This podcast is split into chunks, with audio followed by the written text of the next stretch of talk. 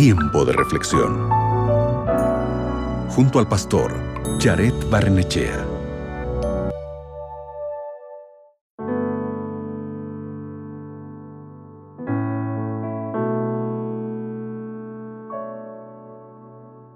Toma un espacio de tu rutina y busca en la Biblia el siguiente texto bíblico. Mateo capítulo 5 versículo 8.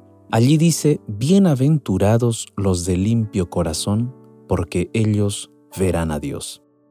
Qué declaración tan formidable. Jesús dice que los que tienen un corazón puro lo verán. Dependiendo de cómo te criaron o dónde creciste, todos tenemos diferentes ideas sobre lo que es la pureza. El psicólogo Antonio Luis Pancorvo de la Universidad de Sevilla en España, explica que a menudo pensamos en la pureza como algo externo. Algo puede ser puro porque está limpio o sin defecto. A veces, la pureza puede significar una moral perfecta o mantenerse alejado de las acciones que nos separan de Dios como la lujuria o la mentira. Pero la pureza no es más que tener unidad de corazón y mente para las cosas de Dios. Significa que no tenemos motivos o pensamientos ocultos ni pecados ocultos. La muerte y resurrección de Jesús hace posible deshacernos de todos nuestros pecados pasados.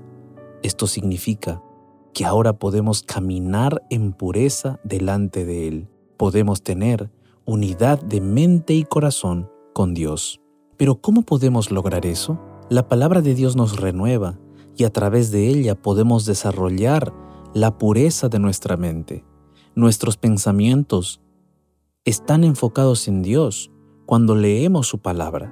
Nuestras acciones están enfocadas en Él cuando recurrentemente oramos. Entonces, comenzamos a ver a Dios en cada área de nuestra vida, porque estamos siempre buscándole a través de su palabra y la oración. Nosotros vamos a llegar de esa manera a ver que Él está siempre trabajando y acompañándonos en todos los momentos de nuestra vida. Veremos inclusive a Dios actuando en las personas y en las cosas que nos rodean. Y un día, no muy lejano, veremos a Jesús volviendo por segunda vez en las nubes de los cielos. Tómate un tiempo el día de hoy para confesar tus pecados a Dios, para abrirle tu corazón y decirle tus luchas y contarle tus batallas y también contarle las caídas que has tenido para que Él pueda ayudarte. El día de hoy, a través de la oración, intenta alinear tus pensamientos con las cosas de Dios mientras lees la Biblia y no dejes de buscarlo todos los días. ¿Qué te parece si el día de hoy oramos juntos? Allí donde estás, cierra tus ojos, ora conmigo. Padre Santo, Dios Todopoderoso, gracias Señor porque podemos, a través de tu palabra y la oración, estar en comunión contigo. Y a través de esos medios podemos colocar nuestra mente y corazón en sintonía con tus pensamientos y con tu voluntad. Ayúdanos a que cada día podamos nosotros buscarte, podamos abrir nuestro corazón, confesar nuestros pecados y entregar toda nuestra vida a ti. Gracias en el nombre de Jesús. Amén.